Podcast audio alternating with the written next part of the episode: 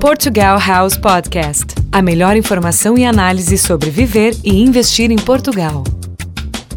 Olá você, eu sou Henrique Reisler, CEO da Portugal House, sempre trazendo para você informação, notícias, análise relevante sobre Portugal, sobre a União Europeia e, acima de tudo, a ponte entre Brasil, Europa, passando por Portugal, Hub Portugal. Um tema que, que, está chamando muita atenção com o novo orçamento do Estado 2020 do governo português são as mudanças das regras do Golden Visa. Vamos voltar para 2008. O governo de Passo Coelho, do PSD, centro-direita, uma crise brutal em Portugal.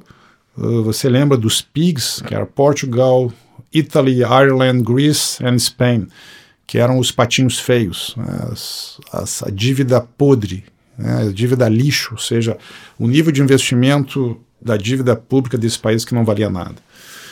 Mudanças uh, fortes, estruturais, muito importantes foram eh, eh, realizadas com a ajuda do Banco Central Europeu, do FMI e da Comunidade Europeia, exigindo que esses países tivessem algum tipo de renovação, algum tipo de responsabilidade fiscal para que pudesse sair da crise com uma lição de casa, ou seja, com dever de casa cumprido.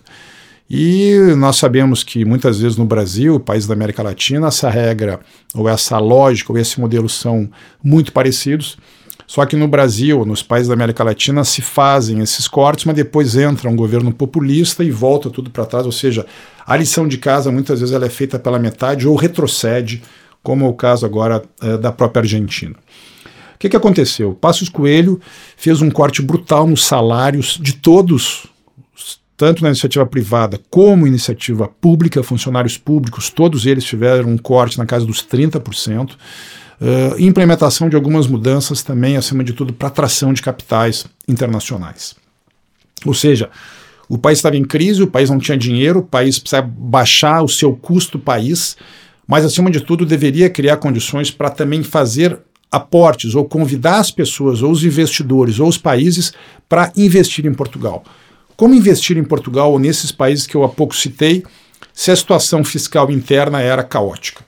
Através de alguns incentivos importantes e de indicativos de que as, as, a lição de casa realmente estava sendo uh, feita Alguns controles estavam sendo tomados e, acima de tudo, eh, eh, a Troika, FMI, Banco Central Europeu e União Europeia estavam dando aval de que essas mudanças iriam realmente resultar numa saída de crise e numa nova situação fiscal para esses países que eu falei, notadamente o caso de Portugal.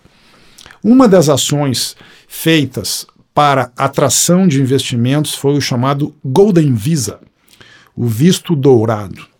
Esse visto foi, um, foi feito lá, lá pelos 2000 e 2008, na época do governo de Passo Coelho, dizendo o seguinte: todos os investidores que vierem para Portugal e investirem no imobiliário, no caso de, de, de, de, de prédios históricos, ok?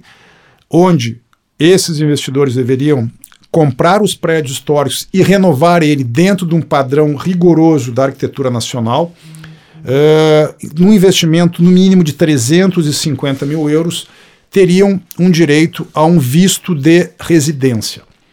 Esse visto de residência é o único visto de residência em Portugal que não exige que você more em Portugal. Todos os outros vistos exigem que você more pelo menos seis meses mais um dia ou intercaladamente oito meses ao longo dos 12 meses. Portanto, esse visto era um visto muito interessante. O investidor vinha a Portugal, investia, no caso, nessa primeira parte dessa minha explicação, uns 350 mil euros num prédio histórico, ganha, ganhava um Golden Visa e uh, poderia uh, ter o visto em Portugal e ter um visto em Portugal também teria o visto do espaço Schengen, que é o espaço da União Europeia, livre trânsito na União Europeia. Ok. E também disse mais: se não forem prédios históricos, investimento, por exemplo, num apartamento, numa casa, numa quinta, o que você quiser, na parte do imobiliário, que precisava de muita renovação. Portugal estava, tinha naquele momento muitos prédios em mau estado, completamente abandonados, portanto, a, a, a visibilidade urbana, a malha urbana das grandes cidades portuguesas estava realmente muito mal apresentada e, portanto, deveria ter essa renovação. Então, no caso dos apartamentos, casas ou afins, o investimento subia de 350 para 500 mil euros. Esses 500 mil euros incluía também, por exemplo, as obras de renovação e de arquitetura. Então, se você, por exemplo, pagou um apartamento 400 mil euros e gastou 100 para renovar, você tem direito ao Golden Visa. E não era obrigatório que você comprasse um só imóvel. Você poderia comprar alguns imóveis desde que atendesse esse valor de 500 mil euros para imóveis mais novos e 350 para imóveis mais antigos houve um boom, uh, notadamente e principalmente de chineses e brasileiros que uh, injetaram bilhões de euros em Portugal. Claro que outras nacionalidades também, asiáticas, etc., mas uh, que, enfim, trouxeram uma quantidade brutal de dinheiro e esse mercado movimentou muito a atração de investidores e fundos internacionais. O que, que está acontecendo agora no orçamento 2020? por ponderação da própria União Europeia e por, eu diria, incentivo de alguns partidos mais voltados uh, à esquerda, notadamente Bloco de Esquerda e Partido Comunista Português, exigindo que o seu parceiro do Partido Socialista, do primeiro-ministro Antônio Costa, fizesse um, algumas alterações no Golden Visa. Então, por um lado, uma, uma ambiência política de negociação, por outro lado, uma cobrança da União Europeia. O governo decidiu ceder a esses apelos desses dois entes, desses, da questão política e da questão uh, institucional, e fez a seguinte nova regra: o imobiliário segue valendo exatamente como eu expliquei, só que não mais para as cidades de Lisboa e do Porto, que são as grandes cidades portuguesas e que trouxeram uh, a grande parte desses investimentos, eu diria que na casa dos 80%, 75, 80% para Lisboa e o restante para o Porto. Hoje não, essa regra é do seguinte: seguem valendo esses valores de 500 mil euros até 500 mil euros, não precisa ser um imóvel só, ou seja, no mínimo 500 mil euros, em cidades do interior. O interessante, esse valor tem que ser pago em efetivo, em cash, à vista. Não tem direito a financiamento imobiliário.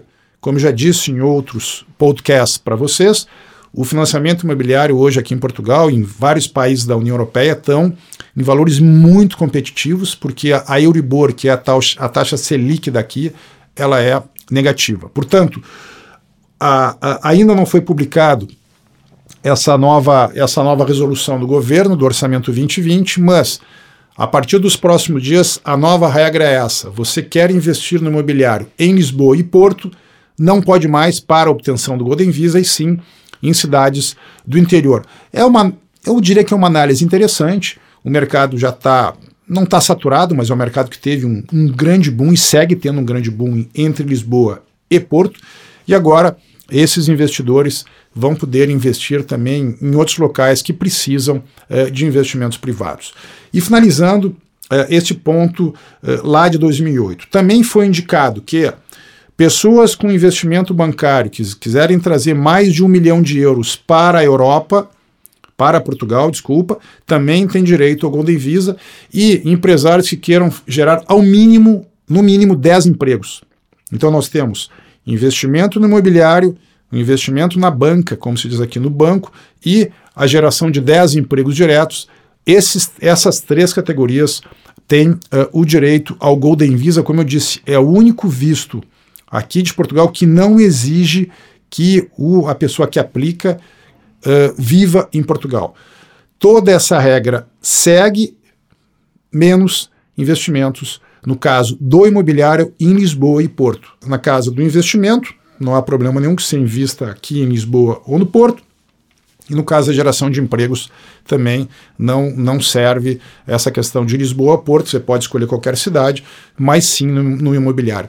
É uma estratégia que eu diria com um tom político importante e esperamos, esperamos que dê resultado, que novas regiões de Portugal que hoje florescem uh, em relação ao turismo, ao lazer, à experiência, à gastronomia, portanto, Portugal hoje está num momento espetacular, então que esses investimentos devam, esperamos, o governo espera isso, que seja, uh, que, que migre para essas cidades menores que têm realmente um potencial espetacular. Eu sou Henrique Reiser, CDO da Portugal House, sempre trazendo informação, análise e notícias para você sobre Portugal, sobre Brasil, sobre União Europeia e cada vez mais como investir, como fazer essa ponte entre o Brasil, Portugal e a União Europeia, é claro, o resto do mundo, porque aqui você está no centro do mundo. Até o próximo post. Portugal House Podcast. Participe conosco com suas sugestões. Até o próximo com Henrique Heisler, direto de Portugal.